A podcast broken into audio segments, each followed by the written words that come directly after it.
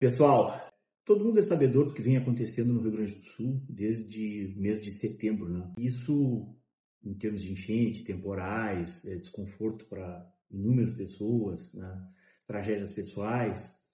E essa semana culminou com o maior pico. O Rio Guaíba atingiu uh, seu maior, maior crescimento dos últimos 80 anos, né? É comparado a essa enchente a, de 1941 é, o Rio Jacuí também. Para vocês terem uma ideia, hoje a nossa pista em Esteio, parque de Esteio, a cidade de Esteio tem inúmeras dificuldades, né? desabrigados, é, o parque de Esteio com água, água no portão 7, coisa que nunca foi vista.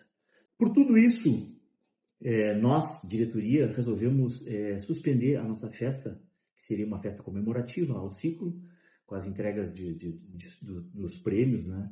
dos rankings, que seria no dia 7 no, no cais embarcadeiro. Hoje, por exemplo, a gente não teria local. Né? Pode parecer um pouco distante a nossa festa no dia 7. Se é difícil para nós cancelar hoje, seria muito mais difícil a gente cancelar faltando dois, três dias.